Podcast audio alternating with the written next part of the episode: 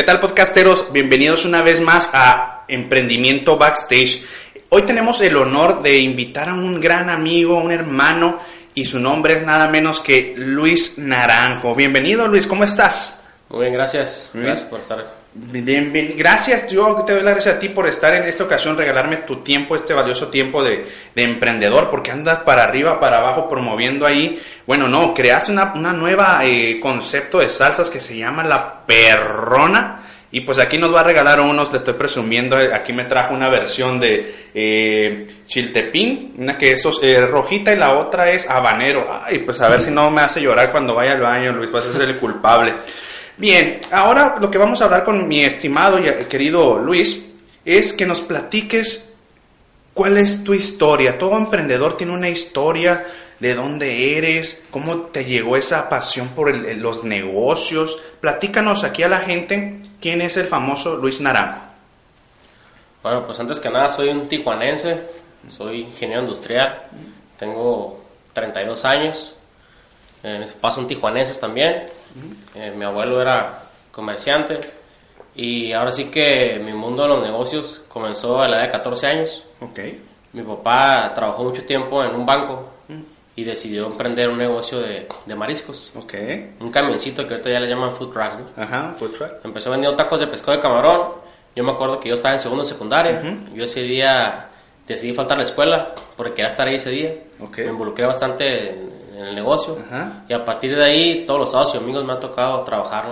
Los últimos dos años no tanto, pero, pero sí, bueno, buena parte de, tu vida. De mi vida me ha tocado trabajar sábados y domingos. Entonces, desde los 14 años, tú estás trabajando, dijiste, ah, pues un negocio mi papá. Y aquí yo me identifico porque me dices, mi papá fue banquero y puso un negocio. Y muchas de las personas profesionistas dicen, oye, ¿cómo yo voy a poner un negocio? Porque todavía el emprendimiento, Luis, es un tabú, por eso se llama así el programa. Y me identifico porque yo también fui banquero y me independicé. Y hay veces que muchos de mis colegas dicen, yo quisiera tener ese estilo de vida, pero no saben eh, las mentadas de madre que recibimos, los golpes, los truenes de negocio, para poder hacer un, buen... Eh, negocio rentable o exitoso, ¿no? Entonces, tú cuando tuviste el proceso que tu papá puso este, este business y tú lo trabajaste con pasión, platícanos qué fueron aquellas situaciones que tú dijiste, a la madre, no es tan fácil, o qué aprendizaje te dejó, Luis. Digo, pues hemos vivido en más de 18 años muchísimas experiencias, ¿no? Yo creo que la primera experiencia que viví con mi papá fue que un día antes de inaugurar ese camioncito se nos prendió. Estábamos ahí calando las freidoras, las planchas y todo eso y el camión se prendió. Wow. Ya estaba todo listo para abrir el día siguiente, ¿no? Entonces, me acuerdo que estábamos sentados en la banqueta, yo y mi papá y ya mi mamá de, hacer algunas compras extras que hacen falta. Y nos dice, oye, pues, ¿qué pasó, no? Y pues sí, mi papá, pues se prendió. Ok.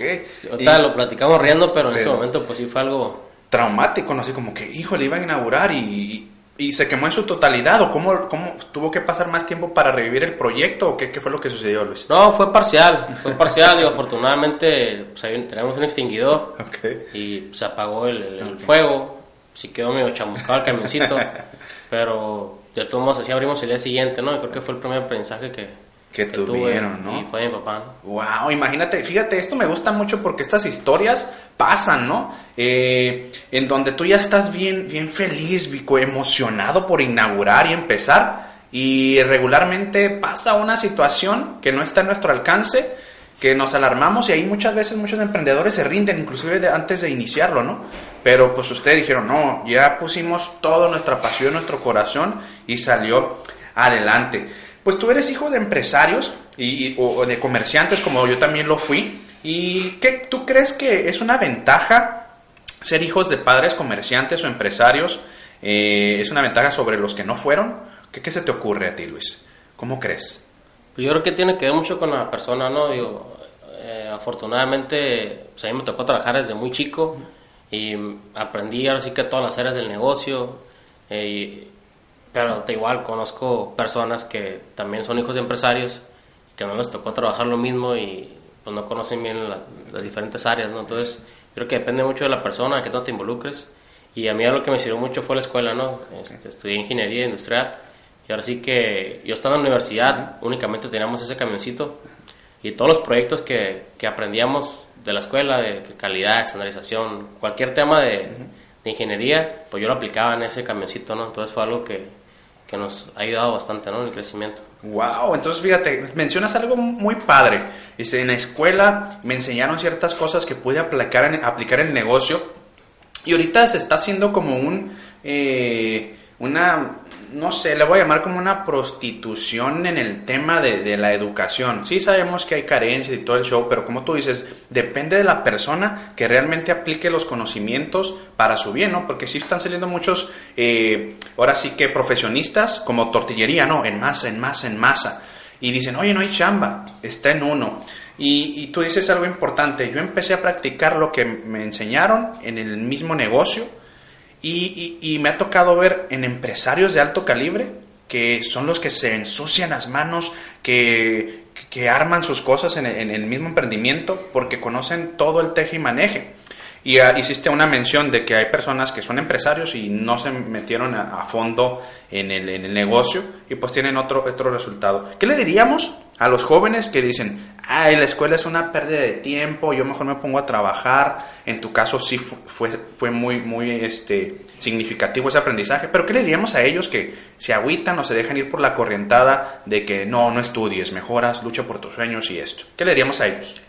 Sí, yo les diría que, pues, que estudien. Uh, para mí la, la universidad me, abrió la mente, más que todo lo que aprendes si lo puedes aplicar en tu negocio, también lo puedes aprender trabajando, pero básicamente me abrió la mente, a lo mejor digo, no está mal, pero a lo mejor si no hubiera estudiado, seguiríamos con un camioncito, que no está mal, pero ahora sí que la escuela me dio una visión diferente y el poder pensar a futuro y proyectarnos como una empresa que actualmente maneja más de 5 colaboradores. Wow, imagínate, toma nota esto, podcasterón, dice, te abre la mente, te da otra visión. Y dijiste algo muy, con mucha clave, Luis. ¿Sabes que yo podía seguir, podemos tener un, carrito muy bien, pero ahorita tenemos más de 100 colaboradores gracias a, la visión familiar, el apoyo y también ese granito de arena que es la educación o el formarte como persona. Perfecto. Eh, ahorita hay un boom de los food trucks y le llaman el mundo de la gastronomía urbana, ¿verdad? Por así, gastronomía urbana. ¿Qué te ha dejado este, esta nueva, eh, bueno, pues desde los 14 años, no tan nueva, este boom de gastronomía urbana? ¿Cómo, cómo es el negocio? ¿Qué tiene, ¿Cómo tiene que evolucionar un empresario de, de, este, de este mundo, Luis? Sí, pues definitivamente Baja California y Tijuana ha sido un lugar ícono en el tema gastronómico a nivel mundial. Mucha gente, hay bastante turismo gastronómico y realmente en Tijuana se come muy bien. Los tijuaneses nos damos cuenta cuando viajas a otras partes que se extrañan, ¿no? Los tacos tijuanenses, la comida tijuanense, o sea, realmente aquí en Tijuana se puede comer muy rico desde un puesto callejero hasta un restaurante muy High montado, ¿no? Ajá, sí, sí. Con el tema de los food trucks, yo creo que se deben de aprovechar esa, esa plataforma de un food truck.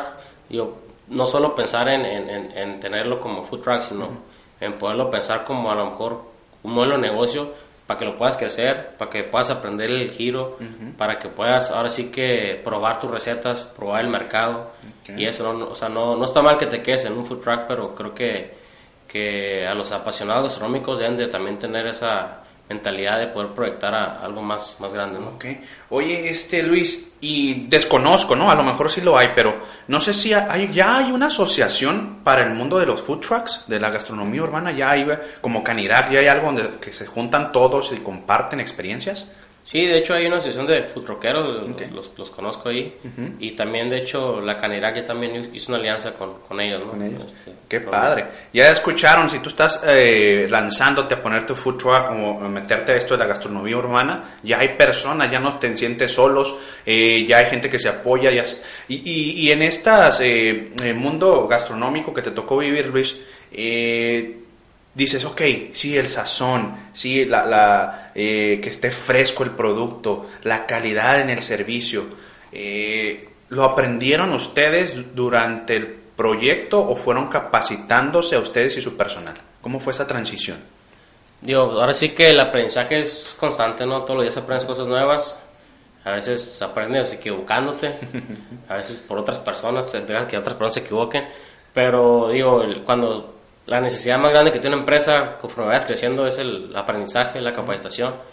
y pues hemos aprendido muchas cosas, ¿no? El, el- te das cuenta que el tener un restaurante no nomás es cocinar, sí. no nomás cocinar bien y, y dar un buen servicio al cliente, digo, son mil factores. Y yo creo que eso es lo difícil y lo bonito de, de estar en el tema de la gastronomía, ¿no? Que cualquier detalle en el restaurante puede arruinar la experiencia de un cliente, pero igual cual- un detalle bien montado, o sea, puede también satisfacer a un cliente, ¿no? Digo, son muchos detalles que hay que cuidar, que la comida esté bien, que la comida llegue a tiempo, Así que tengas el producto disponible, que lo compres a buen precio, que el baño esté limpio, que el mesero sonría, que ahora sí que... Mil cosas, nunca, nunca dejas de aprender, eso es lo padre. Y, y ahorita estábamos platicando fuera del aire, gracias a todo esto y que andas, este, ahora sí que muy activo en el emprendimiento, en tu salsa la perrona y tu negocio de gastronomía urbana, que son estos tacos de mariscos. Eh, llegaste como presidente de la Coparmex, si no me equivoco, de jóvenes empresarios. Platícanos cómo, cómo fue esa experiencia y también invitar a aquellos jóvenes empresarios a que se unan a esta, a esta asociación, ¿no? Platícanos cómo, cómo funciona esto en la Coparmex y tu presidencia. Sí, yo entré a la Comisión de Jóvenes Coparmex hace siete años Wow. por invitación de una amiga y realmente cuando entré eh, únicamente igual teníamos el- un food truck y una sucursal y digo, no es que esté mal, pero mi mentalidad era en los negocios era un poquito cerrada. Y a lo mejor me miraba todo el tiempo como, como restaurantero, que no está mal, pero me miraba a lo mejor con esos par de negocios. Ajá. y el, el estar ahí en Coparmex y convivir con, con grandes empresarios que, que le dedican tiempo a, a- a mejorar el- nuestro entorno político, económico, social y buscar una Tijuana mejor y un México mejor, te das cuenta de que el mundo, a lo mejor el que vivía era un mundo muy pequeño y e igual manera, así como la universidad me abrió la mente, a mí el estar en Coparmex me abrió la mente bastante y el, el poder creer que si algún otro empresario que yo, con el que convivo puede manejar a mil colaboradores y tener cinco o seis empresas y operarlas, pues digo, pues yo también. Entonces Ok. fue ahí como nació el, el- el- el- el- Ya tenía la idea, yo la espinita de, de tener un producto en supermercados. Ajá. Siempre desde chiquito siempre soñé con, con vender algo en los supermercados. Ajá. Para mí eso era, para mí eso significaba ser empresario, ¿no? Ok. No le pregunté a mi mamá, oye mamá, ¿qué es un empresario? Ajá. Me dijo, ah, mencionó una caja de cereal. Y me dijo, ah, mira, el que hace esto es un empresario, ¿no? Entonces, Ok. no se me olvida a mí. Y teniendo esa espinita, Coparmex fue como que motivó, ¿no? A, a- a poder crear un, un negocio nuevo y, y salir de tu zona de confort, ¿no? Wow, fíjate, aquí está muy padre. Escuchen esto, podcasteros. Es juntarte con gente, ahora sí con tiburones, como decimos, eh, para que te enseñen a hacer cosas que desconocías o, o otra vez volarte la mente y ver otra visión totalmente distinta a la que tenías. Es juntarte con gente que realmente tiene esa pasión por los negocios y cambiar al México, cambiar al mundo. Y no digo que cambiar al mundo total, es tu propio mundo, que es tu ecosistema, tu familia, tu sociedad. Y, ¿Y cuándo fue cuando dices, sabes que ahora sí te toca a ti agarrar los toros por los cuernos de los jóvenes emprendedores o jóvenes empresarios siendo el presidente? ¿Cómo te llegó esa oportunidad, Luis? Pues fíjate, yo eh, hace dos años traía la intención ahí, la espinita de, de ahora sí que contender para presidir la comisión. Realmente es- estaba en un momento, digo, siempre vamos a estar ocupados como emprendedores, pero estaba en un momento que sí me iba a complicar el, el poder afrontar esa responsabilidad y me esperé. Ahora sí que estos últimos dos años estuve trabajando en mis empresas para poder delegar, que es algo muy complicado, y poder así salirte de la operación, Sí. porque hay que dedicarle tiempo a Coparmex. Y lo hemos logrado, ¿no? Hemos batallado y no, no ha sido fácil, pero el, ahora sí que en enero de este año, ahora sí que asumimos la, la responsabilidad y muy contento, ¿no? De, de sumar más de 34 jóvenes empresarios Wow. de diferentes giros aquí en Tijuana y muy padre que podamos compartir esa experiencia que tú comentas, ¿no? Dicen que eres el promedio de las cinco personas con las que más pasas tiempo y, Exacto. y yo, al igual que muchos compañeros, decidimos con quién compartir ese tiempo, ¿no? Que es lo más valioso que tenemos. ¿no? Wow, fíjate, ahí está la clave en unirte en estas asociaciones, estas cámaras y, y pues ser parte de ellas. Hay algo muy padre que, que, este, que hay en la sociedad que todo el mundo quiere ser emprendedor, emprendedor, y ya es como una religión que quiere convertir a todo el mundo el ser emprendedor, ¿no? Entonces, pero va- vamos a, a- definir esto de- del emprendedor o del emprendimiento. Quiero ahorita que, que con tus, tu, tu forma de pensar me digas para ti qué es el em- ser emprendedor, porque muchos dicen que es eh, nada más tener una empresa, otros dicen que, que es una idea, pero ¿qué, qué, ¿cómo formularías tú la definición de emprendimiento o emprendedor, Luis? Yo definiría el, el, el emprender es como desarrollar las ideas que, que tienes. ¿no? Okay. O sea, no, o sea, te nace una idea, la ejecutas y la desarrollas. Entonces, yo- Perfecto. Entonces, si eres un caricaturista y haces un anime, es emprendimiento, emprendedor. Claro. Si eres un godines también y llevas a, a cabo un plan de acción que beneficie a tu sociedad o tu empresa o familia, eres emprendedor, estás emprendiendo. Porque es un debate que vamos a tener después con otro invitado que él tiene otro punto de vista padre y esto es lo, lo genial de, de que el emprendimiento sea un tabú también.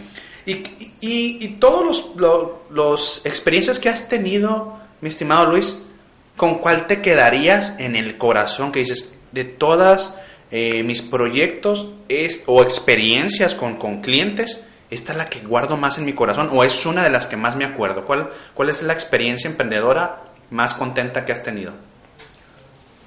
Pues digo, yo creo que todos los días vivo esa experiencia, ¿no? Digo, me cuesta mucho te esa parte que te voy a decir, pero De échala. yo creo que todos los, todos los días, Ajá. la verdad es que el emprender a veces es un, es un ciclo, pues a veces te sientes muy bien, a veces muy mal, a veces te sientes el empresario Del año, ¿no? ajá, más poderoso del mundo y el mejor empresario del mundo y de repente sientes que, pues, que te falta mucho para estar ahí, ¿no? Sí. Creo que de repente no te das cuenta de lo que has logrado ni lo que has hecho y a veces es muy satisfactorio que, que la gente reconozca lo que, lo que, lo que estás logrando, ¿no? Pero realmente para mí una de mis mejores experiencias fue el, el ver este producto que es una salsa tijuanense, que nació con esa idea de, de, de representar a Tijuana en, en un producto y decidí que fuera un picante. Ok. Cuando lo vi por primera vez en un supermercado, Se te así una que, lagrimita. La verdad sí. Eso, eso es las experiencias más padres de un emprendedor cuando ves tu producto en la cima. ¿Y, y cuál fue esa tienda de autoservicio donde viste la perrona así en exhibición? ¿Cuál fue? Sí, la, la primera tienda que nos dio la oportunidad fue Smart and Final. Smart and Final. And Final, digo, ya estábamos en Sí. algunas pesquerías, en la tiendita de la esquina, en otros restaurantes. Ajá. Y ahora sí que la primera cadena que nos dio esa oportunidad fue Smart and Final. ¿Y ahorita dónde Y, estás? Pues ahora sí que ahorita estamos en Smart and Final, estamos en Calimax, Soriana, Ley, Oxxo. Wow, ¿no? Entonces, Estamos en varias cadenas. entonces tú dices, wow, lo logré. Pero ya ahorita viene la carrilla, ¿no? Porque ya te están pidiendo y tienes que surtir a todas esas empresas que tú dices, qué bueno, me, me gusta ese trabajito porque estoy haciendo ya algo que un sueño hecho realidad, ¿no crees? Y esta salsa, pues también hizo un boom mediático en un programa que ya te entrevistó medio mundo, faltaba yo nada más, en donde saliste en un programa donde andaba grandes tiburones que se llamaba Shark Tank y fue una experiencia inolvidable. ¿Y qué, qué fue lo que experiencia o aprendizaje que te llevaste de ese programa a nivel nacional, mi estimado Luis? Sí, pues ahora sí ha sido de las mejores experiencias de, de mi vida, ¿no? Creo que el haber participado en Shark Tank fue un parteaguas para la empresa. Definitivamente la exposición mediática y la publicidad que se dio gracias a ese programa, pues fue una publicidad que a lo mejor difícilmente hubiera podido pagar Ok. en, en este momento. Ok. Y realmente un gran aprendizaje fue el, el valor de tomar decisiones, ¿no? Creo que el haber estado ahí no fue fácil tomar la decisión que tomé, pues que ya todos conocen. Sí. Y creo que el estar parado frente de esos tiburones y personalidades, pues me di cuenta también que pues, son personas igual que uno, ¿no? A veces yo estaba súper, súper nervioso. Un día antes no, no pude dormir y toda la semana pensando en ese programa. Pero cuando llegué ahí, pasé por el túnel que todos vieron y me paré ahí donde me dijeron y volteé a ver a todos, pues me di cuenta que, pues, que pude negociar con ellos, pude, ahora sí que, exponerles mi Claro. proyecto. Claro, son seres humanos igual que uno, ¿no? Y a veces eh, sí está ese, ese miedo, pero tú dices, a la madre, yo soy emprendedor, somos iguales, somos seres humanos, y voy, y como conozco y llamo mi salsa a la perrona, pues fluyó. Yo creo que hiciste un buen papel, eh, fue una experiencia maravillosa, y tú dices, wow, fue un boom mediático que te ha este, catapultado y aprovechado, y además no es por nada más eso, porque la salsa está de rechupete, ¿eh? Entonces, mi hermano, ¿Qué le diríamos a aquellos jóvenes que están emprendiendo o emprendieron, se rindieron, fracasaron, siguen insistiendo o quieren tirar la toalla y no saben qué hacer? ¿qué le, ¿qué le diríamos? ¿Qué recomendación le daríamos a ellos para que revivan y sean, eh, se pongan esa capa de superhéroe y, rompan, rompan con ese molde? Sí, yo creo que el, el consejo, mejor consejo que les puedo dar es que practiquen mucho su fortaleza mental. Yo creo que lo más importante para un emprendedor es eso. Eh, todos los días vas a querer tirar la toalla, todos los días te van a, te van a salir cosas que no, que no te salen como, como, como quisieras, pero de eso se trata, ¿no? Digo, si, si algo no funciona, pues modifícalo, si no vuelve a funcionar, pues busca otra forma, y si ya intentaste mil formas que no funcionaran, pues a lo mejor haces otra cosa, ¿no? Pero siempre, siempre busca el cómo sí, creo que eso es algo muy importante y, y el, el- digo, pretexto siempre vamos a tener, ¿no? Digo, no, no, no le puede echar la culpa ni a Peña Nieto, ni a Trump, ni al dólar, ni a la economía, ni a la inseguridad, ni a que no tienes dinero, ni a que si el producto se vende o no se vende, o la competencia, no le puedes echar la culpa a nada de lo que sucede en tu negocio, ¿no? Creo que cada quien es responsable de, de las decisiones que toma en su empresa Ajá. y si te equivocas, pues toma otra decisión para remediar tu equivocación y, y si no te equivocaste, pues vuelve a hacer otra cosa para... Tienes que salir ¿no? de ahí. Pero ¿no? siempre hay una forma de hacer las cosas, ¿no? Genial. Ok. Oye, ¿y qué proyectos tienes en puerta? Porque tienes la salsa la perrona, está tus negocios, pero hay veces que tenemos ahí algunos guardados o próximos a salir. ¿Cuál- ¿Cuáles son los proyectos que, que siguen para Luis? Sí, pues ahorita estamos muy enfocados en, en el tema de, de la salsa, ¿no? El- el- los restaurantes de alguna manera están en una etapa de control y la salsa, pues primero el sueño fue posicionarla en Tijuana, luego nos fuimos a todo el estado de Baja California, ahorita estamos en Baja California Norte, Sur, Sonora, Sinaloa, Chihuahua, Colima, Jalisco, Entonces Puebla, eh, eh, el proyecto es la expansión, ¿no? Ya está. Ahora sí que, mi hermano, y la verdad, a veces no mm, dicen que to- a nadie se le quita el miedo, pero ese miedo del emprendedor es saber controlarlo.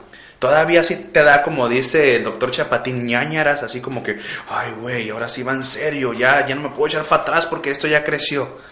Sí, pues definitivamente digo, siempre te va a dar miedo y, y a veces como que también tú, tú tampoco te la crees, ¿no? Ajá, Como que ahorita estamos también exportando a Estados Unidos Wow. y si es un tema que, que, que traes a veces, ¿no? Como que, oye, y si me dicen que sí.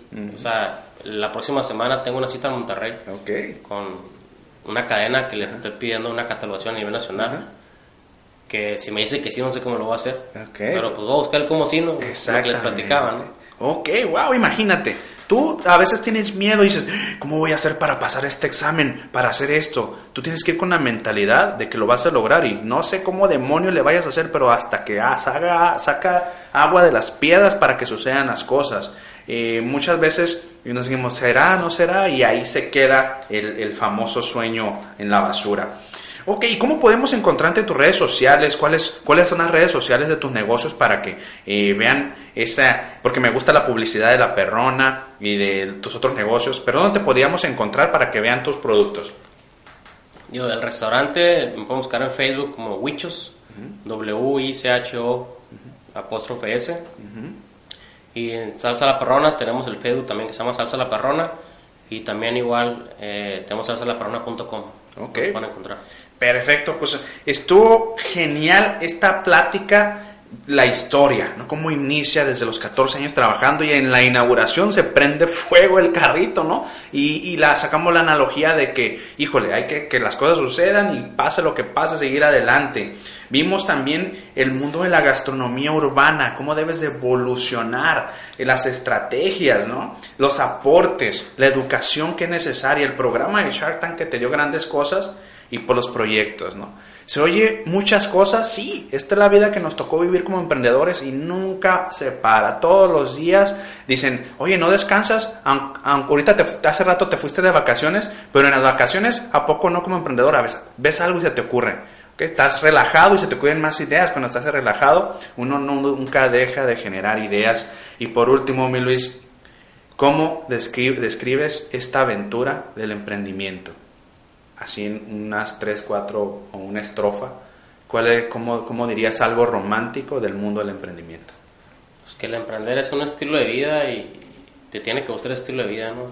Ahora sí que pareciera que somos masoquistas, pero Es el estilo de vida que tú decides, ¿no? Y tú eliges si quieres estar ahí o no. Me gustó. Tú decides ahí si quieres estar o no, porque el emprendimiento a veces no es para todos, pero es un estilo de vida. Y ya cuando lo estás viviendo, como dicen este, un amigo que quiero mucho y mal hablado, dice, ya te chingaste. Ya te chingaste en el mundo de emprendimiento, pero lo vas a disfrutar, lo vas a vivir, vas a llorar y vas a tener la experiencia más maravillosa de lo que esto te puede dar eh, eh, en tu vida. Perfecto, Luis, te agradezco infinitamente que hayas estado con nosotros en esta plática de Tabú Emprendimiento Backstage. Y ya saben, salsa la perrona, Wishos con W, síganlo en las redes sociales y compren esta salsa porque la neta está perrona. Bendiciones, podcasteros. ¿Algo que despedirte, Luis? No, pues muchas gracias por la, por la invitación y ahora sí que igual, compra la perrona. Es todo. Nos vemos. Muchas gracias. Muchas gracias.